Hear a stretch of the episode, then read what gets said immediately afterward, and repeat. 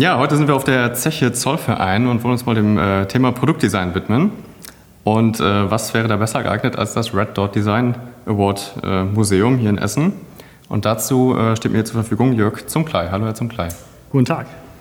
Ja, vielleicht ähm, erzählen wir erstmal ein bisschen was hier zur, zur Atmosphäre, zum äh, Schauplatz. Was sind das hier für Räumlichkeiten? Und äh, natürlich auch zu Ihrer Person. Wie sind Sie hier hingekommen? Genau, also wir befinden uns hier auf der Zeche Zollverein, genauer gesagt im Red Dot Design Museum, was im alten Kesselhaus der Zeche Zollverein angesiedelt ist. Und ähm, es ist aktuell ja, die größte Präsentation ähm, aktuellen Produktdesigns weltweit. Und ähm, wir haben auf einer Ausstellungsfläche von 4000 Quadratmetern rund 2000 Produkte dauerhaft ausgestellt, alle mit dem Red Dot bedacht, äh, also erfolgreich im Red Dot Award Product Design und Träger des Red Dot Labels. Ähm, wie sind Sie denn hier zum, zum Red Dot äh, System gekommen?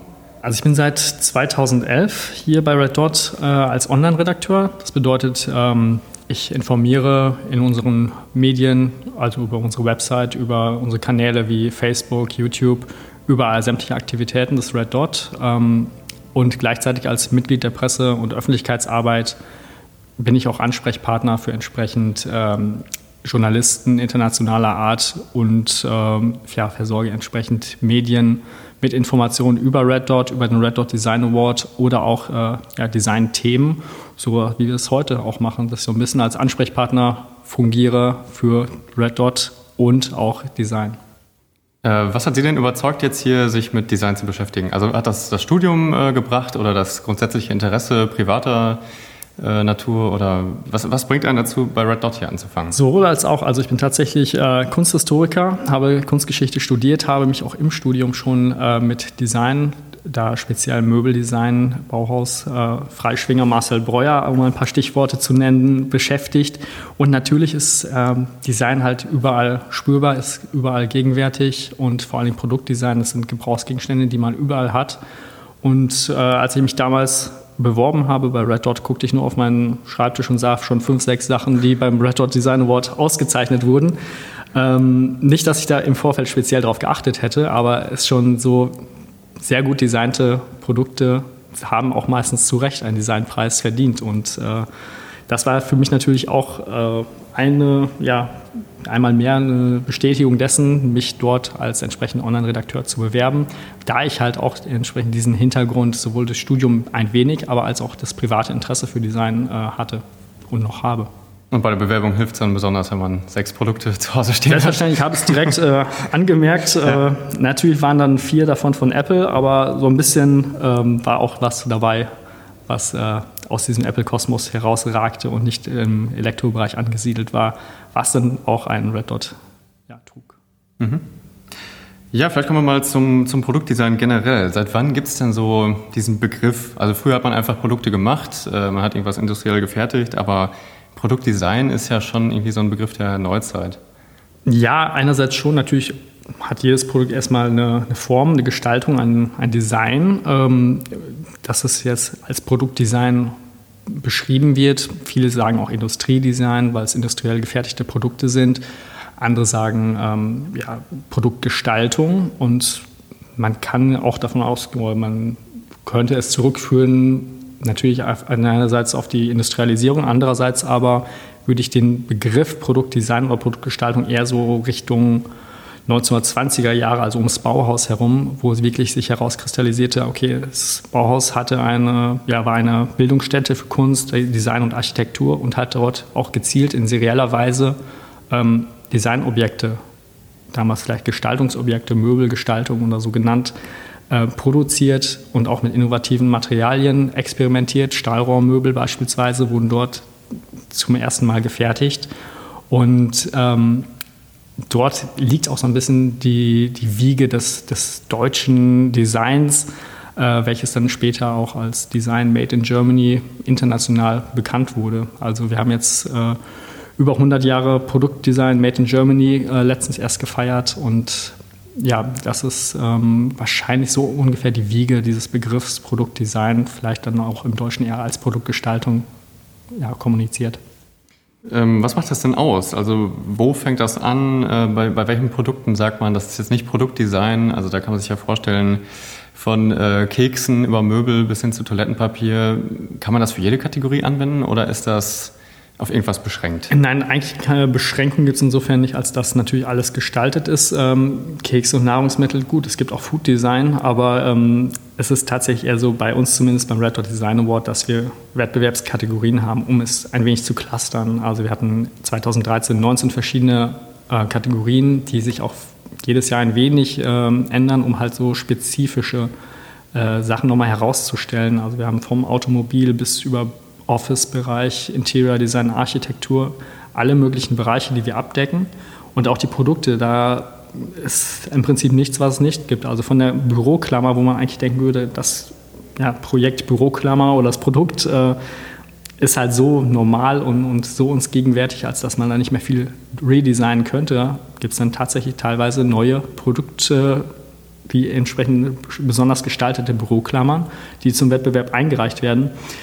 Gut, äh, bei anderen Sachen, die vielleicht so generisch sind, wie weiß ich nicht, Toilettenpapier oder sowas, ist es nicht unbedingt ein Produkt, was beim Wettbewerb eingereicht wird, aber jeder, der mal auf Reise war, weiß dann wahrscheinlich das mehrlagige Toilettenpapier in Deutschland zu schätzen, wenn er irgendwie aus der USA wiederkommt. Ja.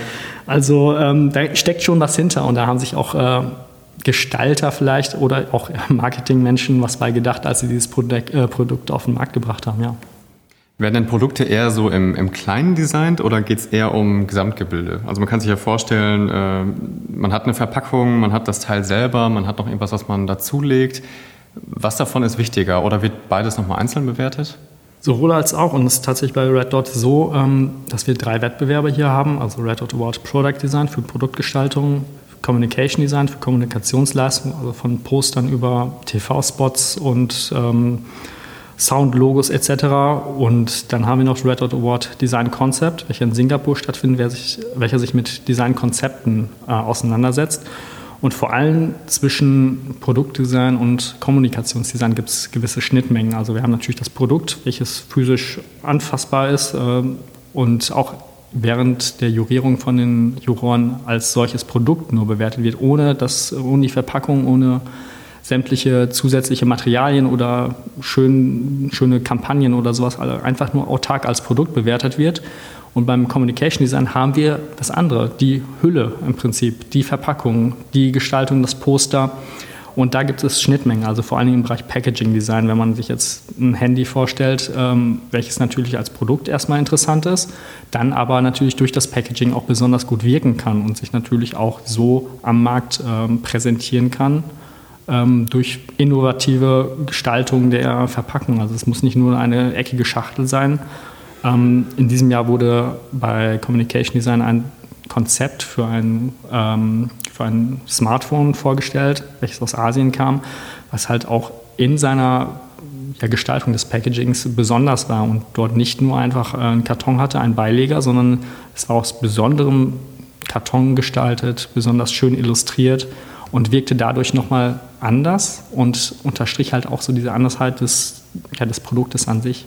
Und dort gibt es halt, wie gesagt, Schnittmengen zwischen Kommunikationsdesign, sprich Packaging, oder halt auch irgendwelcher Marketingaktivitäten äh, um das Produkt herum und natürlich auch das Produkt an sich als physisches Objekt, welches dann in diesem Wettbewerb äh, Red Dot Award Product Design bewertet wird. Also diese äh, Kommunikation, die hat das Produkt nicht inne, sondern nur die Verpackung oder wie kann man das zusammenfassen? Ähm, natürlich hat ein Produkt äh, verkauft ja im Prinzip auch eine Welt. Also wenn man an, an Apple denkt, das ist ein ganzer Lifestyle, der dort ähm, an den Mann gebracht wird, sowohl über das Produkt, jeder identifiziert sich dann vielleicht über sein iPhone. Andererseits wird dieses natürlich unterstützt durch entsprechende Marketingkampagnen und wenn man an die ersten Werbe Anzeigen oder Poster des iPod denkt, äh, wo einfach nur eine Silhouette zu sehen war und dann zwei weiße Ohrstöpsel. Jeder wusste, es ist ein iPod und es ist halt trotzdem diese Welt, die da kommuniziert wurde und jeder wollte Teil dieser Welt sein. Und ähm, so geht das Hand in Hand. Aber natürlich ist das Produkt das, was man äh, präsentiert, aber es gibt natürlich auch andere Sachen, die halt nur über Kommunikationsdesign laufen, ähm, sei es Jahresberichte von Unternehmen oder so, die eigentlich relativ langweilig vielleicht sind für Außenstehende, weil es sich um Zahlen eines Unternehmens dreht, die aber durch besonderes Produkt, äh, durch besonderes Kommunikationsdesign interessant gestaltet werden können. Also Jahresberichte, die dann besonders schön illustriert sind äh, oder durch besondere schöne Haptik oder Schriften ähm, ja, im Ausdruck vermitteln, dass es auch weit mehr gibt als nur die trockenen Zahlen. Ähm, Nochmal zum Kommunikationsdesign. Was äh, kann man denn da alles bewerten? Also so, so, Jahresabschlussberichte sind auch Corporate Designs zum Beispiel, also genau. Unternehmensbilder äh, damit drin? Oder genau, Corporate Design, komplette CIs eines Unternehmens, ähm, Typografien, Logos, aber auch jetzt äh, vermehrt Apps, Internetseiten ähm, und eigentlich im Prinzip alles, äh, was Werbung unterstützt. Also es sind Posterkampagnen, auch TV-Spots. Ähm, Animation, Illustration, also alles, was so im Bereich Grafikdesign und visuelle Medien angesiedelt ist. Ich habe auf der Website gesehen, dass ähm, Red Dot zum Beispiel neun Bewertungskriterien hat. Ähm, sind das so anerkannte Kriterien oder was, ähm, was versucht man bei einem Produkt alles einzufangen? Genau, also Produkte sind natürlich äh, nicht einfach so zu ähm, bewerten, dass man sagt, das gefällt mir, das gefällt mir nicht, sondern man muss natürlich das an irgendwelchen Kriterien festmachen. Und so haben wir uns äh, auf diese neuen Kriterien verständigt, die halt so ein bisschen ähm, ja, aktuelle Erkenntnisse auch widerspiegeln über formale Aspekte, über ökologische Verträglichkeit, äh, Langlebigkeit von Produkten. Und diese Kriterien bilden halt einen Orientierungsrahmen für die Juroren, ähm, an die sie sich halten können. Natürlich nicht, muss nicht jedes äh, Kriterium komplett gleich gewichtet werden, sondern es ist einfach ein Rahmen, an dem sie sich halten und für jedes Produkt beurteilen, okay, entspricht das der aktuellen formalen Qualität? Wie ist es mit der Ergonomie bei Sachen im Bereich Office sehr gefragt. Natürlich ist der Stuhl nicht nur schön, sondern funktioniert ja auch. Kann man da gut und lange drauf sitzen, ohne dass man hinterher mit Rückenbeschwerden aufsteht. Und das sind Kriterien, die für jedes Produkt individuell äh, berücksichtigt werden und natürlich nicht ähm, gleichmäßig für jedes Produkt angewendet werden können. Aber ähm, es ist ein Ermessungsspielraum, der für die Juroren gegeben wird, um halt überhaupt Design zu bewerten und weit von diesem nur es gefällt mir und es gefällt mir nicht äh, wegzukommen. Also mit anderen Worten, ich pick mir mal eins jetzt hier raus, Innovationsgrad. Wenn der Innovationsgrad so hoch ist, dass ich von dem Produkt insgesamt überzeugt bin, dann kann es sein, dass alle anderen Kategorien gar nicht so gut erfüllt werden, aber das Produkt trotzdem den Red Dot verdient. Mm, das ist so nicht richtig. Also Red Dot äh, Design Award ist halt ein Designpreis, das ist kein Innovationspreis. Wir präsentieren und zeichnen hier nicht nur ganz neue Produkte aus, die es so vielleicht noch nie gab, sondern ähm, es sind natürlich meistens Produkte, die vielleicht schon mal äh, als, als Produkt äh, physisch vorhanden waren, vielleicht redesigned wurden. Aber ähm, es muss nicht das Rad neu erfunden werden. Das heißt, ähm, nicht gleichzeitig, wenn jetzt ein Produkt äh, vielleicht innovativ ist, aber aufgrund der verwendeten Materialien überhaupt nicht erschwinglich oder ökonomisch, kann es auch sein, dass dieses Produkt, obwohl es super neu ist und innovativ, äh, nicht mit dem Red Dot bedacht wird. Weil es, es muss schon einige Kriterien äh, erfüllen äh, muss natürlich nicht zum gleichen Maße sämtliche Kriterien erfüllen. Ja, können wir vielleicht einfach mal ein paar Punkte nennen, was so Kriterien wären, dass man sich auch was darunter vorstellen kann? Ja, also dieser genannte Innovationsgrad natürlich, aber auch Funktionalität. Also Design muss natürlich funktionieren und ähm, es äh, nützt nichts, wenn, wie gesagt, auch äh, Produkte schön gestaltet sind in der äußerlichen Form, aber so in der Funktion nicht überzeugen. Und deswegen haben wir auch bei der Jurierung sämtliche Produkte physisch vor Ort. In einer großen Halle werden diese präsentiert und die Juroren ähm, sind alle vor Ort und äh, ja, probieren diese Produkte entsprechend aus, nehmen sie in der Hand, testen sie im Automobildesign, äh, fahren sie mit den Autos wirklich eine Proberunde, probieren wirklich alles Mögliche aus, um entsprechend auch ja, hinter das Produkt zu steigen. Es ist nicht nur äußerlich als vielleicht schön oder schön gestaltet äh, zu empfinden, sondern es wirklich in der Funktion auch äh, auszuprobieren. Und natürlich ist das eines der wichtigsten Kriterien. Also neben der formalen Qualität muss die Funktionalität gewährleistet sein. Angesprochen war auch schon bereits die Ergonomie, die auch, äh, ja, wie gesagt, im Office-Bereich, aber auch mit einer Medizintechnik sehr wichtig ist. Ähm, und natürlich auch die Produktlanglebigkeit. Also es nützt natürlich kein Produkt, äh, welches vielleicht durch verschiedene oder falsche Materialzusammenstellungen nicht so lange überzeugt. Also wir haben häufig den äh, Begriff der Obsoleszenz, äh, dass Unternehmen vielleicht absichtlich Sollbruchstellen einbringen. Vielleicht, natürlich. ähm, das kann natürlich eine, eine Red Dot Jury natürlich nicht beurteilen, weil sie keine Langzeittests machen kann und sich nur mit dem Pro, äh, Produkt so äh, auseinandersetzen kann, wie es vor Ort ist. Aber ähm, es ist schon, es wird darauf geachtet, dass die Materialien zusammenpassen. Also wenn da ein Produkt vielleicht schön gestaltet ist, aber anstatt verchromter Teile billiges Plastik verwendet, ähm, was vielleicht optisch noch etwas hermacht, aber einfach äh, haptisch dann nicht mehr, kann es sein, dass es dann auch, äh, wie gesagt, nicht äh, mit dem Red Dot bedacht wird. Was versteht man denn unter dieser formalen Qualität? Ähm, das ist im Prinzip das, was äh, das Produkt an sich schon direkt ausmacht. Also wie verstehe ich das Produkt als Konsument? Wenn ich ein Produkt in die Hand nehme, muss ich es ja natürlich nicht nur schön finden, sondern es muss für mich vielleicht sogar intuitiv bedienbar sein.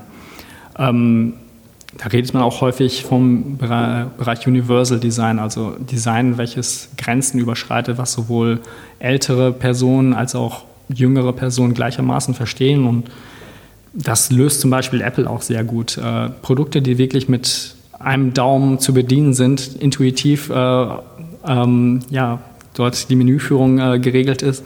Und äh, das ist entsprechend ein Teil der formalen Qualität. Also wie verhält sich die Form gegenüber der Funktion? Kann ich es mit entsprechend ähm, meinen physischen äh, ja, Fähigkeiten bedienen oder muss ich dafür besonders groß oder besonders kleine Finger haben? Und das ist halt ein Teil, der berücksichtigt wird. Dann gibt es noch so einen Punkt symbolische, äh, symbolischer und emotionaler Gehalt. Ja, das ist äh, ähnlich wie diese vorhin schon erwähnte Apple-Welt. Ein Produkt kann natürlich Gefühle und Begehrlichkeiten wecken und ähm, ein Produkt muss in erster Linie am Markt auch funktionieren. Also es muss natürlich äh, spätere Konsumenten überzeugen, dass es gekauft wird. Das sind alles industriell gefertigte Produkte, die natürlich äh, am Markt dort sich positionieren müssen, auch gegenüber Wettbewerbern. Und wenn man dort durch eine bestimmte positive, ähm, einen positiven emotionalen Gehalt sich irgendwie differenzieren kann, weil ein Produkt besonders schön anmutend gestaltet ist, äh, ist das auch ein Teil dessen, äh, was in der Bewertung mit einfließt.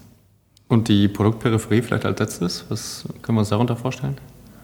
Ähm, ja, das ist im Prinzip, äh, was passiert später mit dem Produkt? Also wie werden die Materialien später nutzbar sein können, wenn jetzt ein Produkt äh, aus ja, Materialien äh, gefertigt wird, welche später nicht mehr sonderlich äh, weiterverwendet werden, recycelt werden können oder vielleicht sogar auf den Sondermüll müssen. Es ist ähm, ja, ein Teil dieser Produktperipherie, also wie kann ich später, wie wird später mit den Materialien umgegangen? Also ein Produkt, welches vielleicht über viele Weichmacher verfügt, äh, wird nicht äh, vielleicht mit dem Red Dot bedacht als äh, ein Produkt, welches sich auf ökologische Verträglichkeit, was auch ein Teil der Kriterien ist, berücksichtigt, sondern ähm, es handelt sich eher so um die Entsorgungsfragen. Was passiert nach dem Produktzyklus mit dem Produkt? Wie kann es weiter verwendet werden?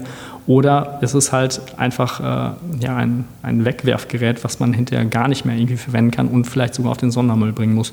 Das sind Sachen, ähm, die vielleicht beim Kauf gar nicht erst so berücksichtigt werden, aber natürlich auch äh, den Red Dot Juroren immer noch im Hinterkopf schweben, okay, das ist jetzt für die Zeit vielleicht ein schön gestaltetes Objekt, aber was passiert damit? Was sind für Materialien verwendet worden? Ähm, gibt es da vielleicht irgendwelche später Probleme, was die Entsorgung angeht? Ähm, gibt es denn klare Produktklassen, wo man ähm, diese Bewertungen anwendet? Also es, in meinen Augen müsste es auf jeden Fall eine Kategorie Sonstiges geben, weil äh, irgendwelche Produkte passen ja auf keinen Fall da rein und sind vielleicht trotzdem jetzt ja, neu auf dem Markt und passen gut in das Konzept rein, aber passen vielleicht in keine der Kategorien, die man so anwendet. Mhm. Ja, das ist häufig auch ein Problem. Also wie gesagt, wir haben 19 Wettbewerbskategorien im letzten Jahr gehabt, ähm, merken natürlich, okay, es ist nicht alles irgendwie in diese Kategorien äh, ganz klar ja, einzugliedern. Ähm, da müssen die Unternehmen natürlich gucken, wie sie sich positionieren wollen, ob sie jetzt ihr Produkt äh, im Bereich Office oder sowas anmelden, weil es vielleicht im weitesten Sinne im Office-Bereich angesiedelt ist. Leider kann man nicht äh, eine Kategorie Sonstiges machen, weil man sonst vielleicht äh, Buntstifte mit äh, Helikoptern vergleicht oder sowas. Ähm, und das geht dann halt nicht. Also man muss schon versuchen, das in diese 19 Kategorien, die vielleicht später mal erweitert werden und immer wieder sich differenzieren, einzugliedern, um möglichst ähm, ja, die größte Schnittmenge dort zu erreichen. Was hat sich denn da bisher getan? Also wurden diese Bewertungskriterien oder auch die Kategorien oft angepasst oder hat man eigentlich von Anfang an einen guten Stand gehabt und konnte das immer so anwenden? Es gibt natürlich so Klassiker wie im Bereich Automobil, ähm, Haushalt, Schlafen und Wohnen. Das sind so Kategorien, die waren von Anfang an schon immer da. Und die werden auch immer bestehen bleiben, wobei es sein kann natürlich, dass Automobil sich dann wieder unterteilt zu Automobil und Automobilzubehör. Das heißt, dieser ganze Zubehörbereich eine eigenständige Kategorie bildet. Aber ähm, es gibt so klassische Kategorien, die halt schon von Anfang an bestehen waren. Und dann natürlich durch die weitere Produktentwicklung haben sich natürlich auch neue Kategorien herausgebildet ähm, die entsprechend dann auch in den Jahren und in den Folgewettbewerben weiter berücksichtigt wurden. Und das sind Kommunikationsbereiche hauptsächlich äh, in den letzten Jahren, also die ganzen Smartphones, die vorher vielleicht im Bereich Elektronik geführt wurden, haben jetzt mit Kommunikation einen eigenen Bereich, weil es einfach ja, der Markt so hergibt, dass so viel in diesem Bereich investiert und äh, so viel Neues auf den Markt kam, dass dort entsprechend eine Kategorie ja, gefunden werden musste oder eine bestehende so äh, geteilt wurde, dass sie zwei neue Kategorien bildete. In meinen Augen ist es schon besonders schwierig, ähm, ja, hier die, die Bewertung überhaupt festzulegen. Aber die, die Gegenseite, die Produktdesigner, die haben ja wahrscheinlich noch viel mehr zu tun. Vielleicht können wir mal aus, ähm, ja, können wir mal aus deren Perspektive gucken, was da so über die Jahre passiert ist. Gibt es überhaupt noch äh, Innovationen? Wie können die ähm, erreichen, dass es, ja, dass die hier Eindruck schinden? Was, mhm. was kann man da noch tun? Ja, es ist natürlich immer ein bisschen schwierig, das, das Rad neu zu erfinden, aber ähm, Produkte werden ja natürlich immer wieder neu auf den Markt kommen, auch bestehende Produkte in neuer Form. Und da wird nicht nur einfach irgendwo ein bisschen was in der Form geschraubt oder in der Farbe verändert, sondern ähm, spielen natürlich viele andere Sachen noch äh, eine Rolle. Sei es der, der, technische Hintergrund, dass technische Neuerungen verwendet werden ähm, oder äh, entsprechend ähm, ja, neue Materialien sich einfach als besser erweisen und für dieses Produkt vielleicht sogar äh, effizienter genutzt werden können. Und daher äh, entwickeln sich Produkte auch, auch Produkte, die es über Jahrzehnte schon gibt, immer wieder weiter. Und ähm, es wird dann auch äh, zum Beispiel bei bestehenden Produkten ähm, eine besondere Designkontinuität ähm, ja, fortgeführt. Beispielsweise der Porsche 911, der in diesem Jahr sein 50-jähriges Bestehen feiert. Den gibt es natürlich in der, in Ursprungsform, aber wenn man jetzt die aktuellen Modelle oder die Modelle der letzten Jahre gegenüberlegt, sieht man, okay, diese Form ist in Grundwerten noch vorhanden. Man erkennt einen 911er auf der Straße durch seine Silhouette, aber er hat sich immer in, bei jeder Produktgruppe oder bei jedem neuen Produkt ein wenig verändert, hat aber seine, seine Familie, seine Herkunft im Prinzip äh, nie verloren. Also man erkennt nur einen Elfer auf der Straße, ob das jetzt aber einer aus diesem Jahr ist oder von vor 20 Jahren, ähm, das erkennt man erst auf den zweiten Blick.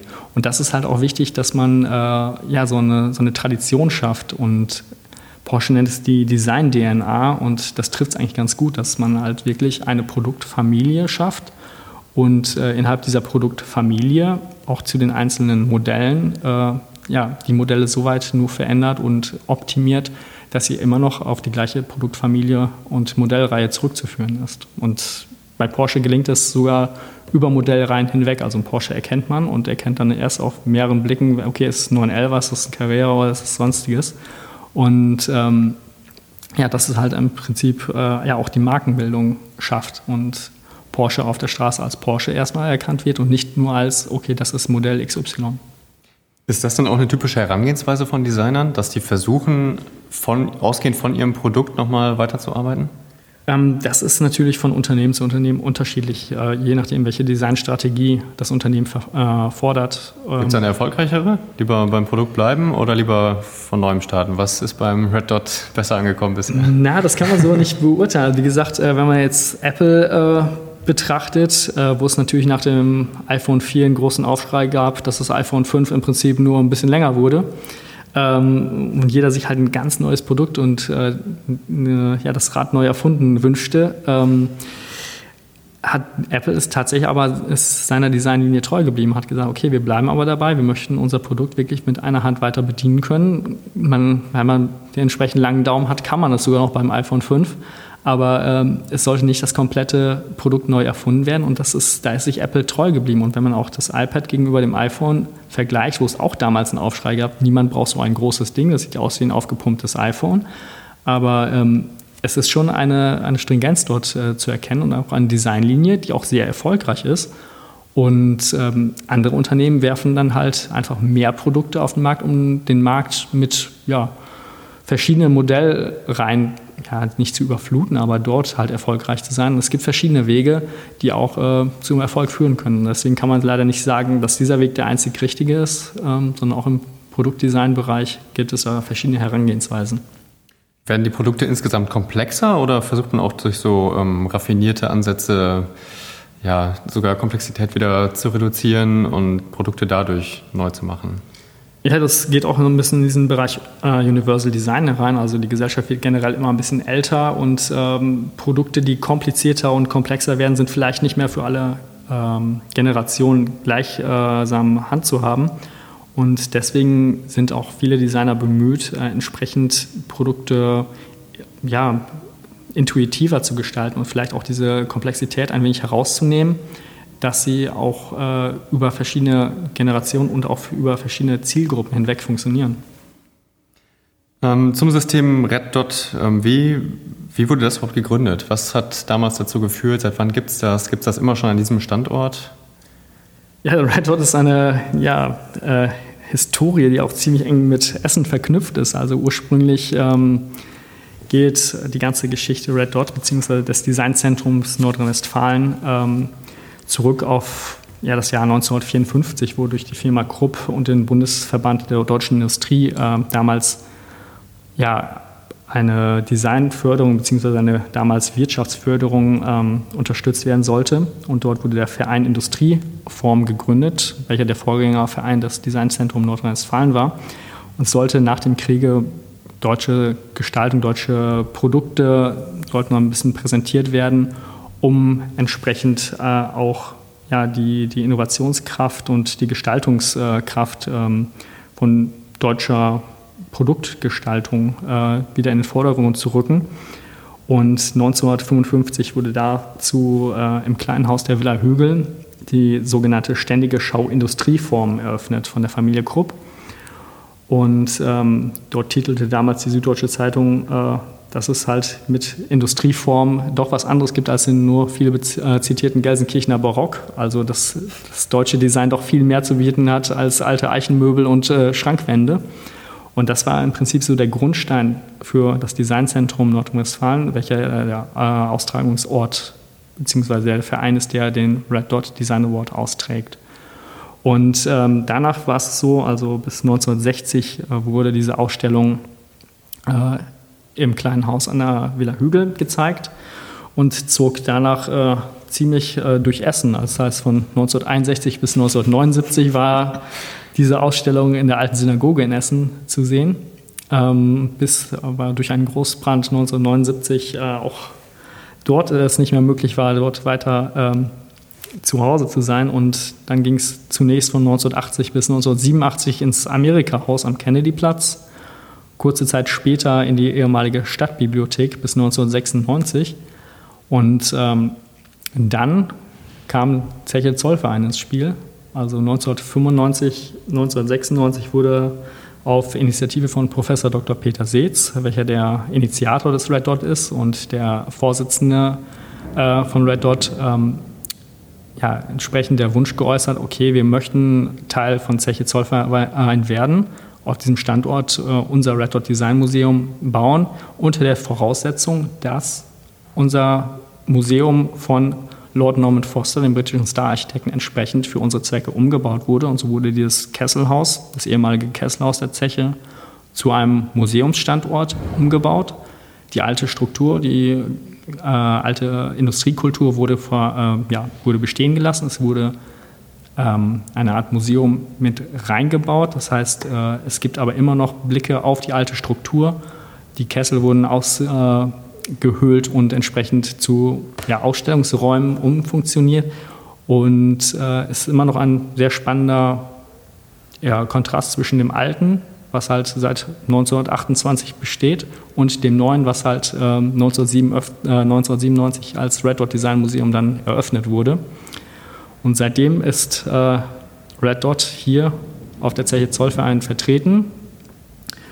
Und ähm, ja, da ging auch so ein bisschen die Geschichte dieses Labels Red Dot los. Also ursprünglich wurde äh, zwar schon ein Preis vergeben, Ende der 80er ähm, Jahre, ein, ein Label, welches hieß Ausgewählt durch Hausindustrieform Essen.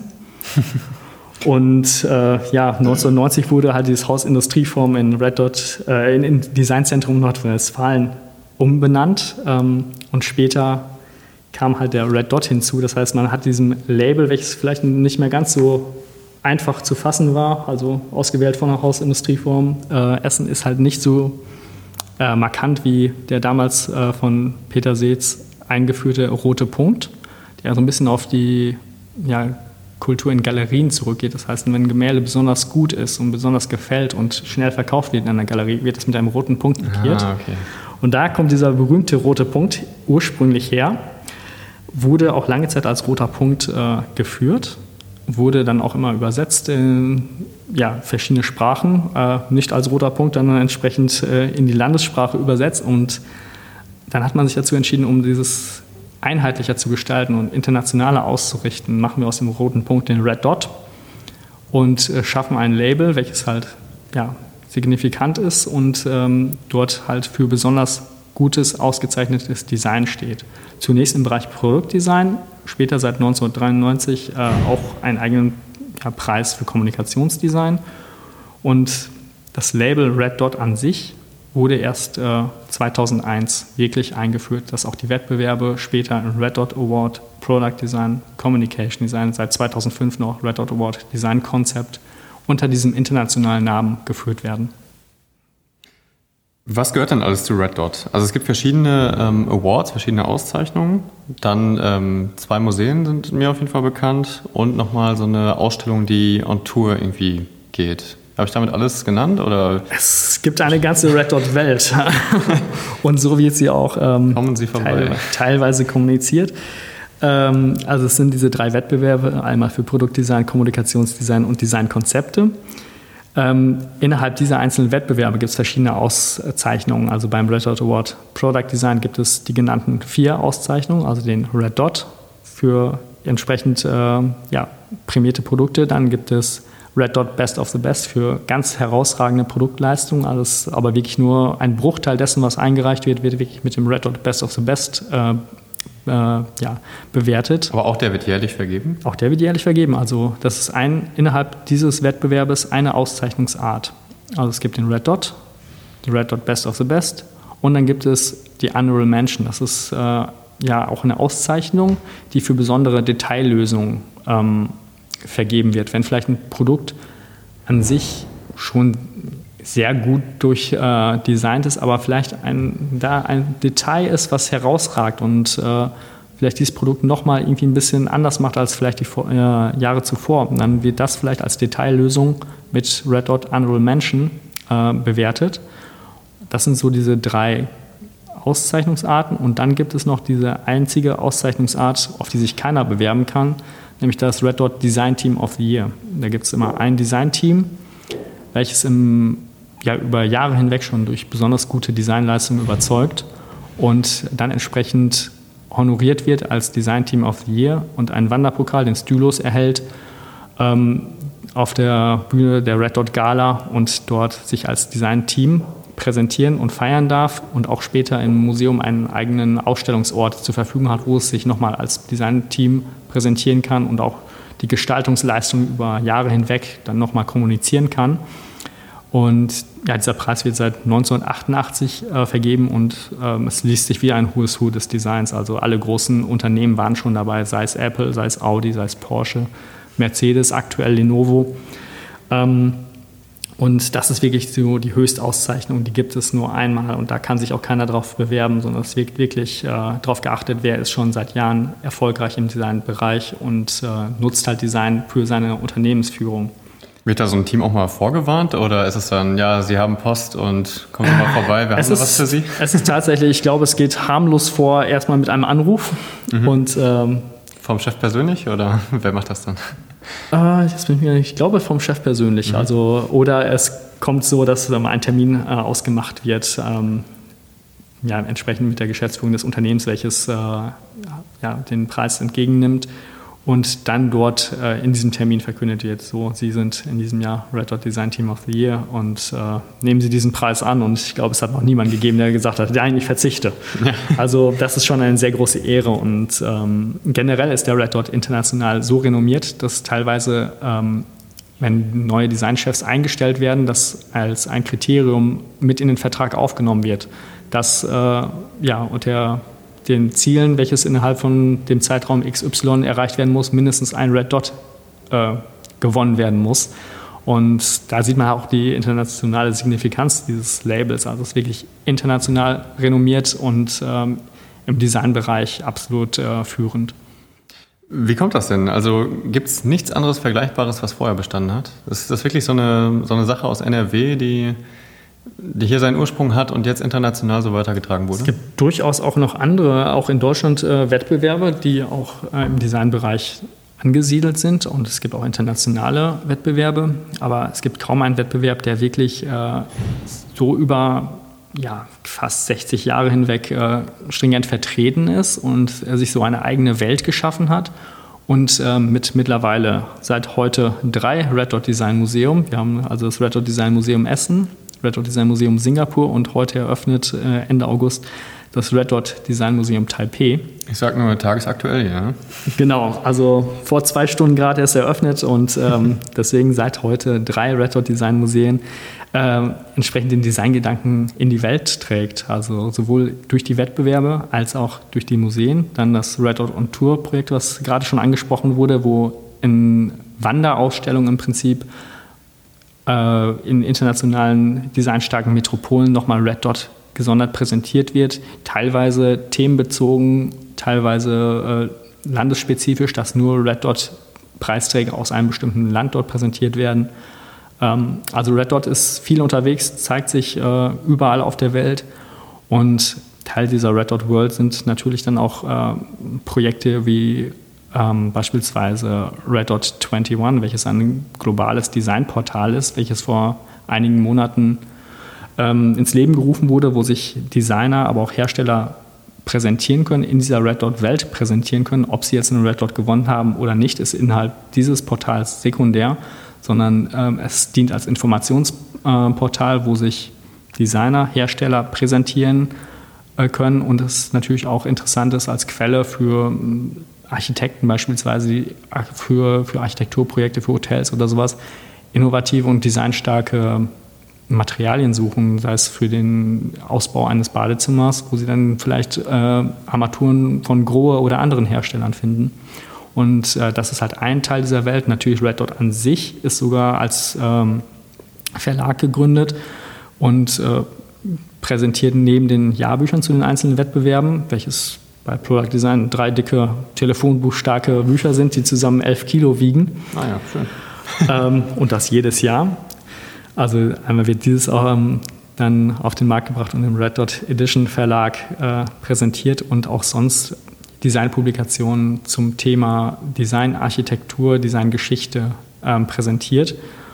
Und ja, sonst, wie gesagt, zahlreiche Projekte hat, die unter dieser Red Dot World zusammengefasst werden können und ja, Red Dot halt international überall auf der Welt bekannt und vertreten ist.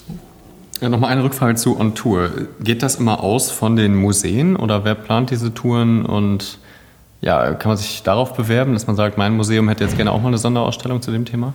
Ähm, so ist es nicht. Also es ist schon so, dass äh, teilweise Designzentren daran interessiert sind oder irgendwelche Designinstitutionen, dass wir gerne mal eine Ausstellung machen würden mit Red Dot prämierten Produkten.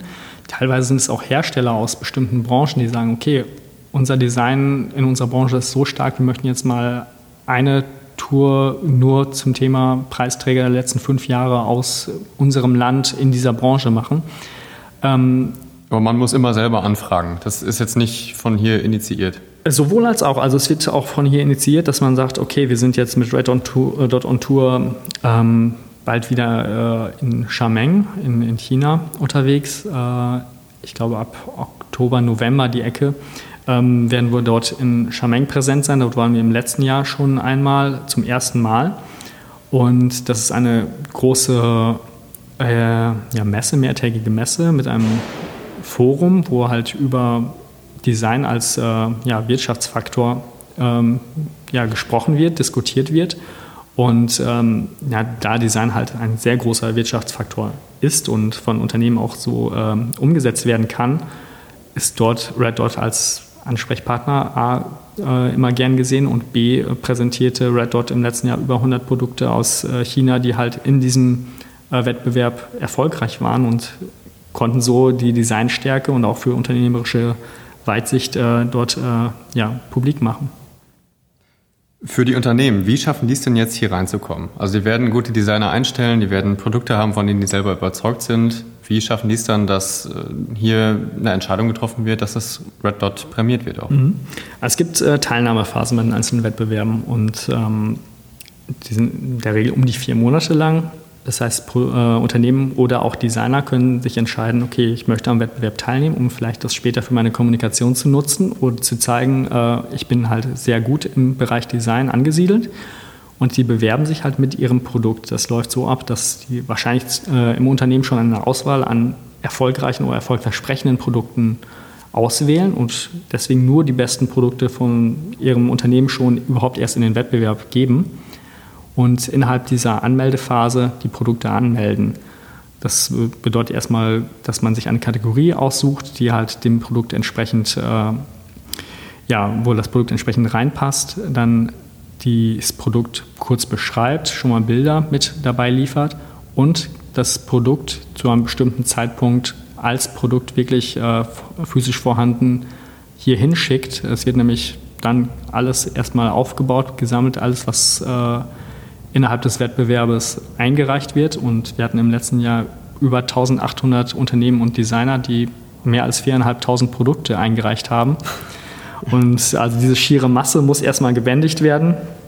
Und es wird dann äh, alles nach Produktkategorien dort, wo es eingereicht wird, aufgebaut zum einen und zum anderen dann in einem mehrtägigen ja, Jurierungsprozess von unabhängigen Juroren. Also im letzten Jahr waren es 37 Red Dot Juroren internationaler Art äh, aus allen Winkeln der Welt und mit sämtlichen kulturellen Hintergründen, die diese Produkte vor Ort äh, bewerten. Also es wird keine Auswahl am Bild oder sowas getätigt, sondern alles, was physisch vor Ort sein kann, außer Architekturprojekte, ist auch wirklich vor Ort, wird getestet, wird Probe gefahren als Auto, wird ausprobiert, wenn es ein Elektrogerät ist oder Fahrräder oder sonstige Sachen.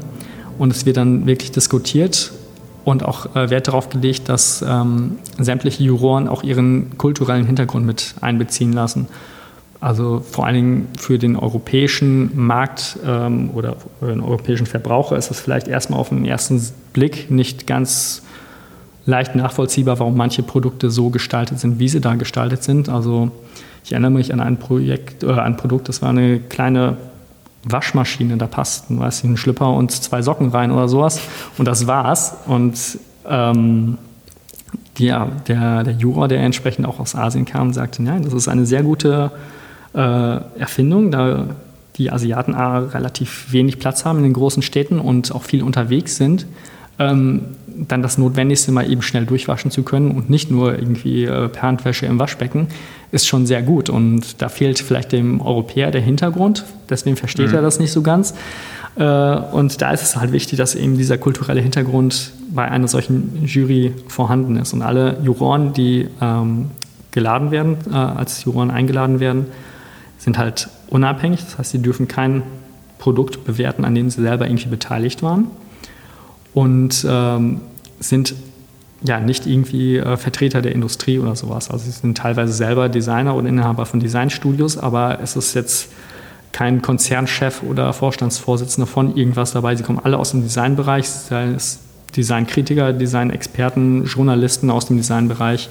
Also es sind schon Experten auf ihrem Gebiet entsprechend. Das heißt, die Juroren schauen sich wirklich nicht selber auf dem Markt um, sondern die nehmen genau das an, was hier geliefert wird. Das wird auch äh, aufgebaut. Es gibt niemanden, der das erklärt, sondern die Sachen stehen so da, wie sie angeliefert wurden? Oder gibt es da noch Erklärungstexte oder Hilfestellungen? Genau, also die ähm, Unternehmen liefern bei ihrer Anmeldung noch Erklärungstexte bei, was aber häufig äh, eher Werbetexte sind. Ähm, und daher gibt es äh, Juryassistenten, die sich im Vorfeld schon ein wenig mit den eingelieferten Produkten auseinandersetzen. Aber es ist nicht so, dass sich vorher auf Messen oder sonst wo umgeschaut wird, was ist aktuell auf dem Markt, sondern die Unternehmen müssen von sich oder Designer von sich aus äh, ja, sich entsprechend mit ihren Produkten bewerben. Und das heißt, wenn ein Handy angeliefert wird, dann liest da auch schon mal ein Assistent das Handbuch vorher und schaut sich genau alle Funktionen an. Genau. Also dass auch wirklich die, die besondere Kamera oder was auch immer jetzt neuartig ist, verstanden wird und präsentiert werden Genau. Natürlich muss das Unternehmen äh, die Hilfestellung geben, schon mal so ein paar spezielle Features zu präsentieren oder herauszuheben, dass äh, der entsprechende Mitarbeiter Bescheid weiß, okay, darum geht es und das ist halt neu und innovativ und das ist besonders gut ge gelöst. Und ähm, so gibt es immer ein kleines Informationsblatt, was bei jedem Produkt beiliegt, wo nochmal das Produkt äh, abgebildet ist, eine kurze Erläuterung, sowohl zum Hersteller als auch zum Designer und zum Land, als auch eine kurze Erläuterung zum Produkt an sich. Und äh, während der Jurierung sind halt noch Juryassistenten vor Ort, die nochmal zur Rate gezogen werden, wenn es vielleicht irgendwie äh, heißt, was ist das Besondere daran oder äh, wie öffnet man das oder ne, was ist das äh, besondere Feature dieses Produkts, ähm, dass man da nochmal nachfragen kann. Und ähm, das ist natürlich bei manchen Produkten wichtig, die man vielleicht nicht so auf den ersten Blick unbedingt äh, verstehen kann. Bei anderen Produkten, die sind nun mal selbsterklärend, da braucht man diese Hilfestellung nicht.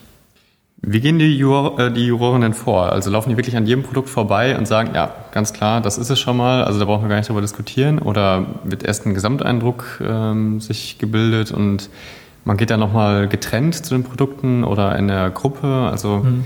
Das ist ja wahrscheinlich auch so eine, so eine Diskussion, die da stattfindet. Genau, das ist auch gewünscht. Also wie gesagt, A, aufgrund des äh, kulturellen Hintergrundes, B, ähm, natürlich auch ja, hinsichtlich der Expertise der Juroren. Also jeder Juror ist natürlich Experte in seinem Feld und nicht jeder Automobildesigner kann sein Statement äh, zum Thema Mode oder Accessoires abgeben. Und so ist es schon mal aufgeteilt nach entsprechenden Expertengebieten.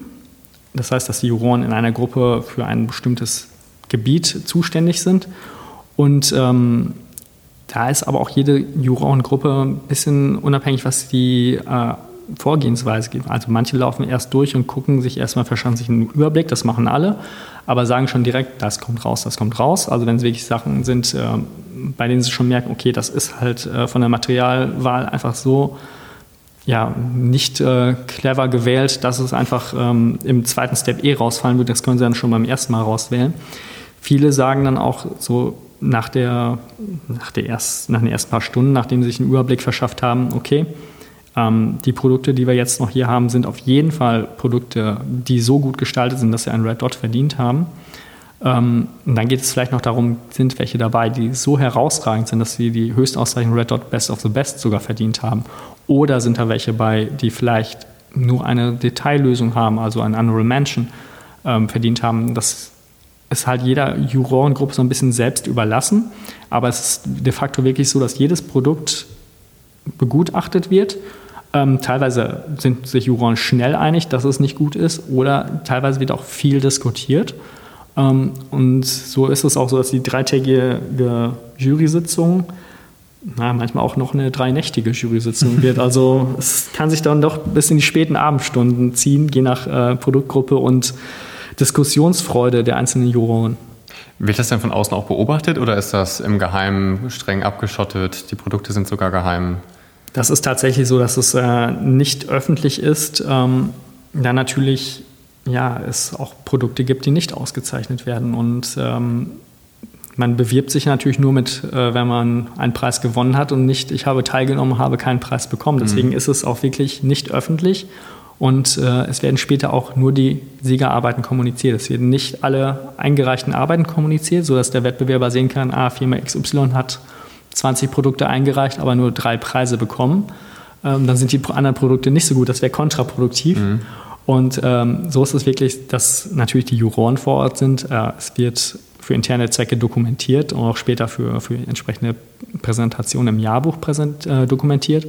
Aber an sich ist es von der Öffentlichkeit abgeschnitten, ähm, wobei die Juroren doch Zugang äh, ab und zu noch an frische Luft haben. Also es ist nicht so, dass sie jetzt drei Tage eingesperrt werden in der Halle. Äh, wir kümmern uns sehr gut um die Juroren, also die kriegen dann auch Verpflegung und dürfen sich auch frei bewegen. Das ist ja echt nett, das finde ich gut. Ähm, ja, ich würde sagen, das meiste haben wir zu Red Dot eigentlich schon gemacht. Ähm, können wir jetzt vielleicht mal auf Beispiele für gutes Produktdesign kommen? Also ist das möglich, so ohne jetzt was vor sich liegen zu haben, mal wenigstens so die, die wichtigsten Sachen vielleicht aus den letzten zwei Jahren zu nennen? Ähm, ja, natürlich äh, wird Apple viel zitiert, ähm, was vielleicht immer abgedroschen klingt, aber es ist einfach ein Unternehmen, was sich wirklich auf eine sehr klare Designlinie spezialisiert hat, äh, sehr minimalistisch, ähm, aber sehr intuitiv. Und deswegen gebe ich persönlich immer gerne Apple an, wobei ich weiß, dass auch alle Menschen niemals auch was anderes hören möchten. Ähm, aber das ist halt auch nach wie vor State of the Art, was Apple jedes Jahr auch teilweise auf den Markt bringt. Aber was gutes Produktdesign ausmacht, ist nun mal äh, das Zusammenspiel verschiedener Faktoren. Also sei es äh, die äußere Form, als auch die äh, Materialwahl, als auch die Bedienbarkeit eines Produkts. Also kein Produkt, was hübsch aussieht und äh, dann nicht funktional ist, wird mit einem Red Dot bedacht. Also natürlich äh, in erster Linie darum geht, eine Funktion, ein Produkt mit einer bestimmten Funktion an den Mann zu bringen und natürlich äh, unterstützend, mit dieser äh, diese Funktion unterstützend auch eine besondere Gestaltung. Und auch eine Gestaltung kann ähm, für die Funktion förderlich sein. Also wenn ein Produkt besonders von der Haptik sehr gut gestaltet ist, äh, kann es sogar ja, die, die Funktion noch ein bisschen verbessern. Und ja, das ist wie gesagt Apple ein sehr gern gesehenes Beispiel. Ähm, ich habe vorhin schon Porsche angegeben, welche halt über Jahre hinweg ein Modell halt immer noch wieder neu erfinden. Das sind so die beiden Klassiker. Ähm, aber es gibt jedes Jahr tausende Produkte, die beim Red Dot eingereicht werden und ähm, viele Produkte auch wirklich in einem Bereich tätig sind, sind, wo man es vielleicht nicht vermutet hätte. Also wir hatten im vergangenen Jahr einen Feuerlöscher und ich glaube, niemand hätte gedacht, dass mit Feuerlöscher mal besonders designt wird. Oder der fristet so sein Leben irgendwo in einer Ecke und wird hoffentlich niemals herausgeholt. Aber ähm, es war ein skandinavischer Designer, der halt den Feuerlöscher ein wenig neu designt hat, ähm, den zum sogenannten Fire Fund umdesignt hat und allein durch die Form dieses Feuerlöschers ähm, auch die Funktion direkt erläutert. Das heißt, im Falle eines Brandes muss man nicht erst noch gucken, welchen Hebel muss ich wo betätigen, sondern man nahm das Ding an diesen Rüssel und äh, drückte halt einfach nur einen Knopf und äh, es funktionierte. Und das ist halt ein Beispiel für Alltagsgegenstände, die man vielleicht gar nicht so als Designobjekte wahrnehmen würde und die halt so umgestaltet äh, die Funktion trotzdem noch verbessern, ähm, dass man vielleicht sogar diesen Feuerlöscher nicht irgendwo in der Vorhang versteckt, sondern naja, dekorativ mitten im Raum würde ich jetzt auch nicht stehen, aber so ein bisschen aus seiner tristen Ecke herausholen äh, würde, weil er einfach ja, von der Form sehr schön gestaltet war, aber auch gleichzeitig von der Funktionalität profitierte. Also die Form hat es wirklich geschafft, die Funktion auf den ersten Blick klar zu machen. Haben Sie sonst vielleicht so zwei, drei ähm, Klassiker oder Lieblingsstücke hier aus der Ausstellung, die Sie, die Sie gerne anführen? Also in der Ausstellung ist es so, dass immer die aktuellsten Produkte präsentiert werden. Also sämtliche Produkte, die mit dem Red Dot ausgezeichnet wurden, sind für mindestens ein Jahr hier im Museum zu sehen. Anfangs in einer Sonderausstellung, später werden die halt im Museum weiter in anderen Bereichen integriert. Ähm, da jetzt einzelne Produkte herauszufinden, ist immer ein bisschen schwierig, weil äh, sie sich natürlich auch über ja, die einzelnen Jahre immer wieder ändern. Aber viel ist es so im ich finde es im Moment sehr spannend, was so verschiedene Materialien angeht. Also im, im äh, Sportbereich, vor allem im Bereich Fahrräder, äh, viel mit Carbon und leichten ähm, Werkstoffen gearbeitet wird, dass man plötzlich ein komplettes äh, Mountainbike oder Rennrad in der Hand hat, was vielleicht fünf Kilo wiegt. Das ist halt schon äh, unglaublich, also was, zu was äh, dann so Material nötig ist. Und es hat immer noch die Festigkeit und Steife wie ein, ein gutes äh, Rennrad aus Stahl. Und ähm, das ist halt unfassbar, dass man wirklich über 50 Prozent Gewicht einsparen kann durch entsprechend äh, innovative und neue Materialien und gleichzeitig äh, das Produkt dennoch in seiner Funktionalität verbessern kann. Und das sind immer so gern gesehene Sachen, ähm, vor allem hier im Dot Design Museum, wo man die Produkte in die Hand nehmen kann. Man hat das Fahrrad dort und man kann es hochheben und merkt es. Okay, es sieht nicht nur schön aus, sondern es fühlt sich auch gut an und es ist leicht.